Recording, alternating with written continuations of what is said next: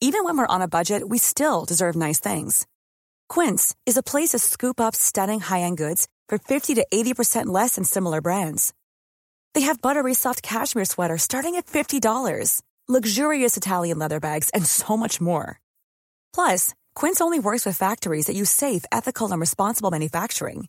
Get the high-end goods you'll love without the high price tag with Quince. Go to quince.com slash style for free shipping and 365-day returns. Série conique, un podcast de Télé 7 jours. Une actrice, un acteur, Bon, j'ai juste un tout petit peu abîmé la voiture. Attends, attends, t'as eu un accident avec ma bagnole? Une série culte, Je suis chef de guerre, moi. Je suis pas là pour secouer les drapeaux, jouer de la trompette. une histoire. Alors là, non, non, non, c'est pas possible ça. Hein. Mathias pourrait me fouetter s'il apprenait ça. Série conique, un podcast de Télé 7 jours. Pour le premier épisode, je suis très heureuse de recevoir Thierry Godard pour parler d'Engrenage, la série policière de Canal+, qui s'est achevée l'année dernière. Durant huit saisons, il y a incarné Gilles Escoffier, dit Gilou, flic à fleur de peau et fidèle bras droit du capitaine Berthaud. Bonjour Thierry Godard. Bonjour, enchanté. On va commencer par faire un bond en arrière de 15 ans. Nous sommes en 2005 quand Canal+ lance Engrenage, sa première création originale.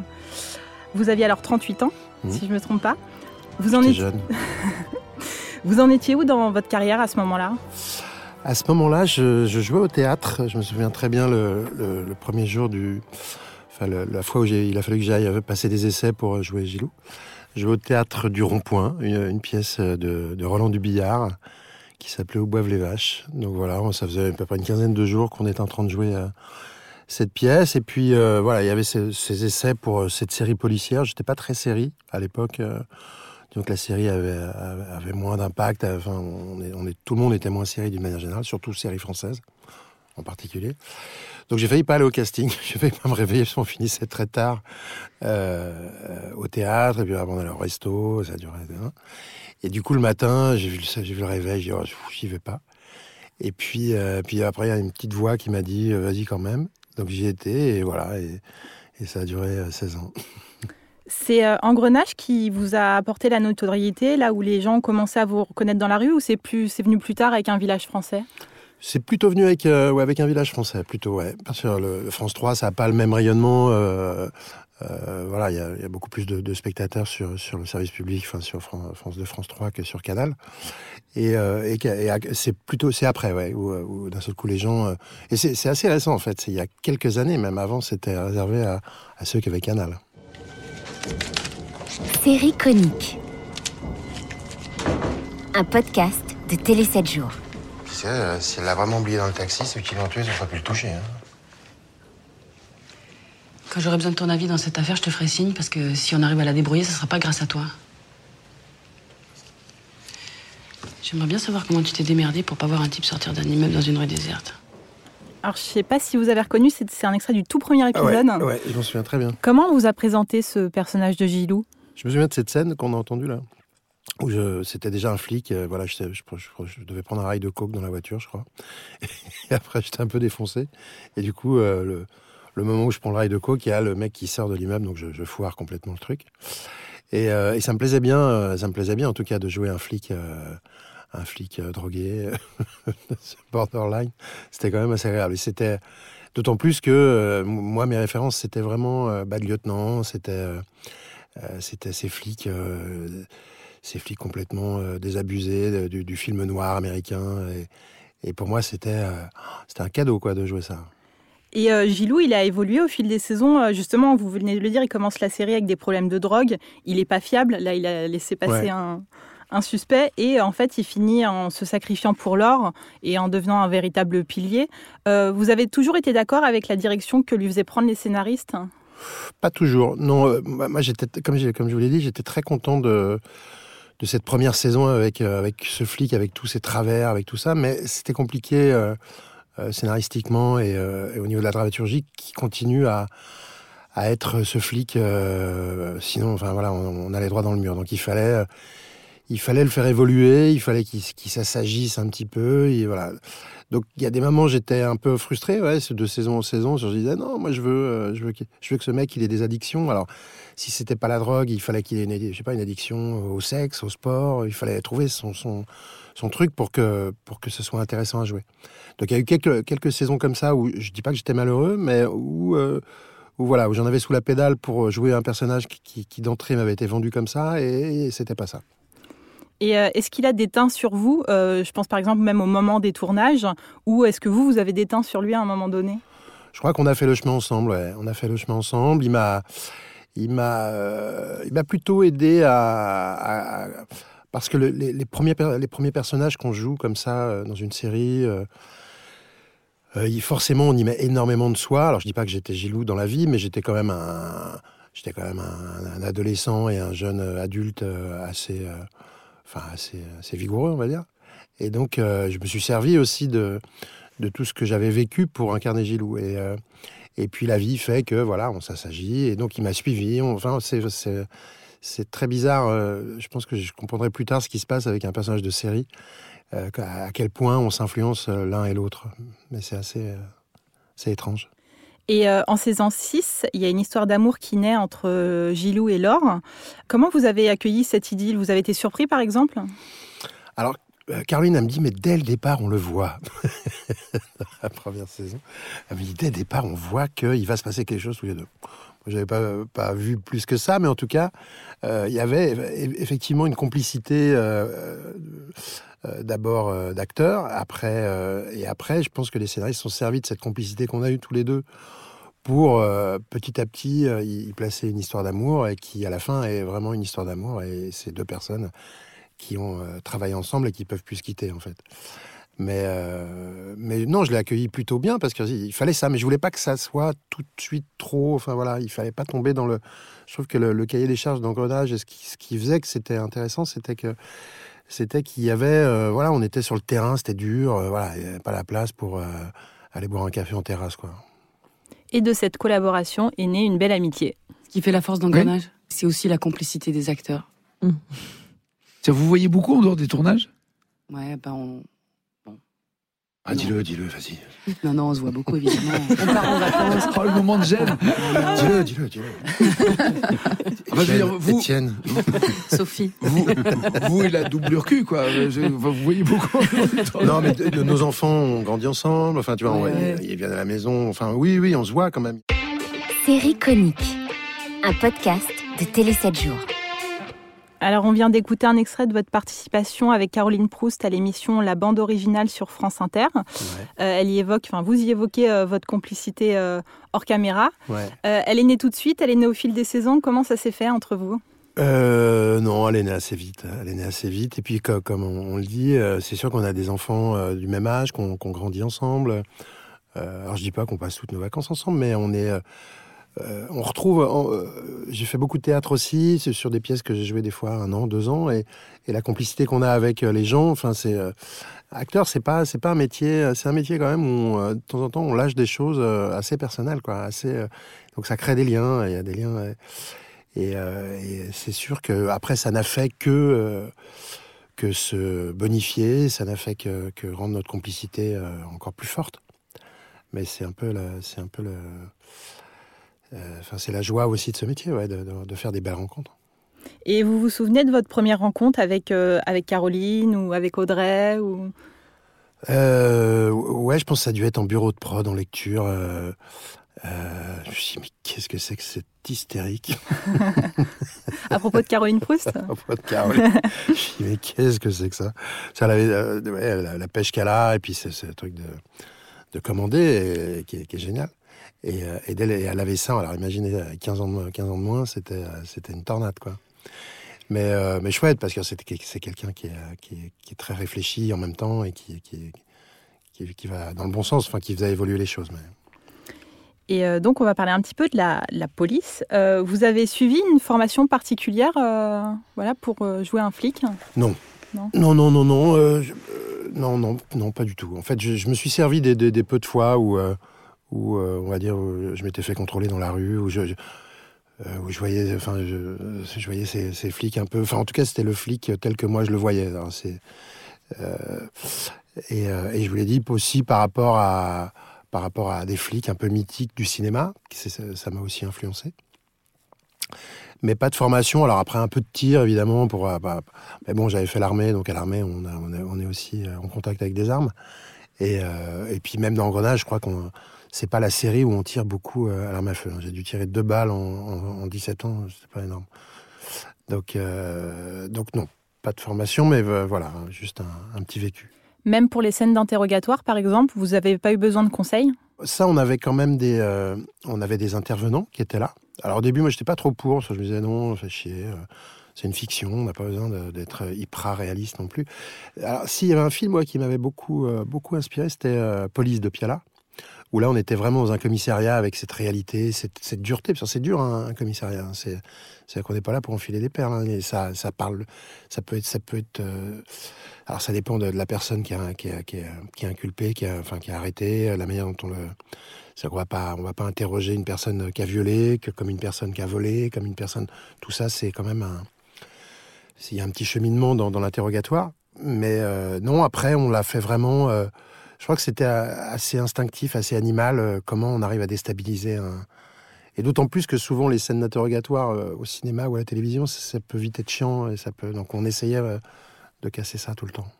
Vous avez des retours des vrais policiers? Qu'est-ce qu'ils vous disent de la série ou de votre ah, Ils sont hyper fans, ils pensent que je suis flic, vraiment. Alors sûrement un petit peu, je pense. J'ai fait tellement de flics, mais euh, non, ils sont, ils sont, ils sont contents. Euh, J'ai eu des très beaux, des très jolis mots de flics qui, disent merci de parler de notre profession comme ça. C'est comme ça qu'on la vit. C'est comme ça, euh, c'est comme ça qu'elle se passe. Donc on a vraiment. Et, aussi là, on a tourné sur la dernière saison à Bois d'Arcy, donc avec des, gens qui sont en prison. Et même les prisonniers aiment la série. Enfin, il y, a quelque chose. Il y a, voilà, il y a une sorte de véracité dans cette, dans cette série qui fait que les gens s'y retrouvent. Et ça vous a déjà aidé à échapper à des contraventions? Ah, Ça, je peux pas le dire. à propos du tournage, vous tourniez principalement à Paris et dans sa banlieue. C'était compliqué? Alors c'est beaucoup plus, bizarrement, c'est beaucoup plus simple de tourner en banlieue, euh, où les gens sont euh, plus sympas, plus euh, accueillants, que dans Paris, où, où les gens râlent. Alors ça dépend des quartiers. Les quartiers populaires, c'est plus simple. Les quartiers plus riches, c'est plus compliqué. Enfin ça, c'est l'autre de tous les tournages. Euh, pas, seulement pour Engrenage, mais euh, quand on met un groupe électrogène dans une rue du 16e, euh, à un moment donné, à 4h du matin, il gueule, mais bah, après, tout le monde gueulerait. Mais non, c'était plutôt bien accueilli, même en banlieue, dans des banlieues difficiles. sur la dernière saison, je sais plus où on était, une banlieue un peu compliquée. Et, dès qu'ils qu savaient que c'était Engrenage, ils étaient super contents, ils passaient, ils, ils étaient là. Enfin voilà, il y a quelque chose, de très agréable. Et euh, est-ce que vous avez le souvenir d'une scène qui a été particulièrement euh, compliquée à tourner? Oh, Il y en a eu tellement de compliquées, tellement de, scènes. Euh, il y en a une qui était très compliquée, c'était à la gare du Nord, avec le plan Vigipirate. Il y avait eu des attentats, il y avait des menaces d'attentats. Et, là, les responsables de la gare du Nord ont dit OK, mais on, on peut rien bloquer. C'est-à-dire que vous, en gros, vous démerdez, vous, tournez un peu à la sauvage, et là, c'est là, c'est compliqué. Il faut pas que les gens se retournent, regardent la caméra et, et on cavale, on court après des, des petits roms dans, dans les couloirs, on descend dans le métro. Enfin voilà, tout ça, c'est des moments. Euh, on se dit, mais est-ce qu'on va y arriver quoi? Et, et à l'arrivée, c'est super. c'est super. On va écouter un dernier extrait sonore. Alors je précise que ça vient du dernier épisode de la toute dernière saison, donc il euh, y a du spoil. Bien sûr, tu démissionnes. Fait Ça n'a pas te manqué.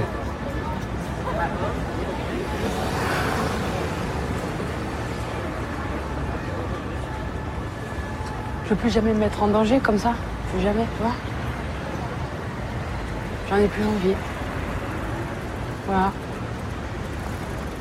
J'en ai plus besoin. Série conique, un podcast de Télé 7 jours. Donc, euh, Engrenage s'est achevé l'année dernière, euh, donc après 15 ans. Euh, ça a été dur de fermer ce chapitre aussi long de votre vie? Non, pas dur. Il y a une sorte de sentiment d'avoir accompli quelque chose aussi. Euh, c'est 17 ans, c'est c'est long, c'est long, et puis, et puis c'est important, c'est important de passer à autre chose. Non, non. Mais c'est joli cette scène, je l'entendais. C'était, c'est dommage, c'est une scène qu'on a tournée pratiquement au début de saison 8. on aurait aimé la tourner à la fin, le dernier jour de tournage. Et c'était compliqué pour nous de la tourner, cette scène. Euh, comme ça, mais, euh, mais c'est assez joli. Au début, j'aimais pas tellement cette fin. Je la trouvais un peu plan-plan. Puis en fait, euh, et avec le recul, je me dis c'est bien. Ces deux personnes qui partent dans, dans, dans, la foule comme les autres. non, c'est assez joli. Mais voilà. Après, non, j'ai, voilà, on a, c'est un joli parcours. Des fois, il faut, il faut pas être passéiste trop. Et puis moi, je me rends compte toujours un peu après quand les choses me manquent. Mais sur le coup, on avance. voilà. Et euh, justement, vous, vous vous attendiez à une fin peut-être plus dramatique? Ouais, Comme beaucoup, j'imagine. Bah oui, les acteurs, ils rêvent de, se faire tuer. Comme ça, une fusillade, euh, Bonnie and Clyde. Euh, voilà, c'est vrai qu'on on, rêvait un petit peu de ça avec Caroline, que ça soit quelque chose. Et en même temps aussi, on, pour pas laisser une porte ouverte à une, saison supplémentaire, parce que c'est compliqué. Des fois, on dit c'est la dernière saison, puis après, on on oublie, et puis on se dit, ah, puis, ah, on fait la neuf, allez on fait la neuf. Donc là, on voulait aussi ce, côté où ce, soit irréversible. Mais, euh, mais, donc là, ça ne l'est pas, et en même temps, c'est une vraie décision. Elle le dit, j'en ai plus besoin, et c'est joli, j'en ai plus besoin, parce qu'aussi, on a, des fois, on a besoin de. Euh, parce qu'une série aussi pour un acteur, c'est. Euh, financièrement c'est bien aussi parce que ça, donne un certain confort c'est comme si on avait un peu un CDI voilà, c'est parce que le, métier est tellement difficile. Donc après, se retrouver sans, sans, sans, sans une série qu'on a fait pendant 16 ans, ou euh, je sais pas, on a pris des engagements, et, s'arrêter, c'est un peu le, le, vide. On se dit, waouh, qu'est-ce que je vais faire? Donc c'est un peu flippant, mais, mais voilà, mais c'est bien aussi. Et bah, justement, vous parliez d'une ouverture et il y a un projet de peut-être spin-off d'engrenage. Ouais. Est-ce qu'on a une chance d'y voir Gilou passer une tête? Alors, est-ce qu'ils vont se servir de, peut-être d'images euh, anciennes euh, comme des flashbacks ou est-ce qu'on va bah, avec plaisir bien sûr. Mais je trouve je trouve que c'est une très bonne idée, c'est super. Puis ça, voilà, c'est comme euh, comme des enfants qu'on a et ça, le, truc continue à vivre. Je trouve je trouve que c'est une super idée de faire ça. Si on doit faire le bilan, qu'est-ce qu'elle vous a apporté cette série? En tout cas, bah, plein de choses. En tout cas, elle m'a euh, elle m'a, elle m'a permis euh, sur le, la carrière hein, entre guillemets d'un acteur. C'est, voilà, c'est, long. Enfin, il faut. Euh, et donc ça, ça, ça a permis. Je sais pas trop ce que ça m'a permis en fait à juste à m'installer un peu plus dans ce métier, à, ce que les gens me fassent confiance, à ce que et puis aussi une compréhension, sans parler d'être acteur, une compréhension de ce métier de flic aussi, de euh, une, plus grande ouverture sur, euh, sur, sur des choses, une, voilà, de, sur ce métier de, de, flic qui est quand même un, sacerdoce, quoi, qui n'est pas évident. Euh. Et en même temps, voilà, on est tous là à les aimer quand tout va bien et à les détester quand tout va mal. Et en même temps, sans flic, ce serait compliqué aussi. Donc voilà, enfin, mais voilà, mais plein de choses en tout cas. En tout cas, ça m'a permis la reconnaissance de mes pères aussi. On était à New York, on a reçu un Emmy Award. C'était quand même quelque chose, quoi, de, euh, voilà, d'être reconnue aussi à l'étranger, à l'international, c'était chouette. Elle a beaucoup plu en Grande-Bretagne aussi, il me ouais, semble, Ils sont très très fans, ouais, ils, euh, ils, sont, euh, ils sont assez pointus les Anglais dans, dans les séries en général. Ils sont, et là, d'un seul coup, de dépeindre la France telle qu'elle est, ses banlieues, tout ça, les Anglais savent un peu plus le faire que nous. Ils savent bien peindre les, ils, savent, ils savent mettre le point sur la condition sociale dure des banlieues, de tout ça, et nous, un peu moins. Donc, euh, ils ont toujours l'impression qu'on défend la Tour Eiffel et la baguette de pain. Mais, et là, ils étaient, ils étaient assez séduits par, euh, par, le, par le sujet. Et euh, on vous retrouve dans pas mal d'unitaires, bientôt dans la mini-série Germinal. Ouais. Refaire une, une, série sur le long terme comme ça, ça, ça vous tenterait ou vous préférez rester sur des projets courts?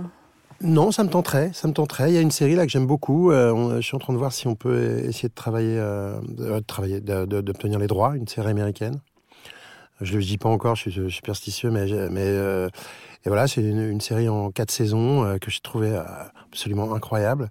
Et j'adorerais, je suis avec une productrice, là on est en train de voir si on peut racheter les droits de cette série. Je suis en train d'essayer de deviner c'est laquelle, mais je vois pas. Et, et, non, non, non, non, parce que je trouve c'est vrai qu'on se dit, alors j'aime bien faire des unitaires parce qu'il y, a quelque chose de, c'est de, de, de l'ordre du sprint un peu. C'est quatre semaines, cinq semaines. On est, on est concentré. Alors que la série, c'est dur. Là, je viens de faire Germinal, c'est six épisodes pourtant, mais c'est euh, 35-40 jours de tournage, 70. Donc on vient par moment, on se concentre. Enfin, voilà, quelque chose de, de, sur le long terme qui est, qui est dur. Hein. Mais ça reste quand même, euh, je trouve, un un support qui est hyper intéressant euh, pour, pour, pour, développer un personnage, pour développer d'autres personnages autour. Je trouve que avec le, maintenant, je trouve que un long métrage, par exemple, ça va trop vite. On n'a pas le temps de raconter plein de choses en fait. Donc on peut parler d'un personnage ou deux, mais pas plus. Alors qu'une série, c'est quand même. Euh... Donc euh, non, je suis pas contre. Au contraire, non, je trouve que c'est vraiment un super truc. Merci beaucoup Thierry Godard d'avoir accepté d'être le premier invité du nouveau podcast de Télé 7 jours. Quant à moi, je vous donne rendez-vous le mois prochain pour une autre série culte à redécouvrir à travers le regard de l'un de ses interprètes principaux. En attendant, Ryan Reynolds here from Mint Mobile. With the price of just about everything going up during inflation, we thought we'd bring our prices down. So to help us, we brought in a reverse auctioneer, which is apparently a thing. Mint Mobile unlimited premium wireless. Ready to get 30, 30, bit to get 30, bit to get 20, 20, 20, bit to get 20, 20, bit to get 15, 15, 15, 15 just 15 bucks a month. So, Give it a try at mintmobile.com/switch. slash $45 up front for 3 months plus taxes and fees. Promo rate for new customers for limited time. Unlimited more than 40 gigabytes per month slows. Full terms at mintmobile.com. Si vous avez aimé ce premier numéro, n'hésitez pas à commenter, partager et nous laisser des étoiles. Rendez-vous sur toutes les plateformes de streaming pour vous abonner à Série Conique, le podcast de Télé 7 jours.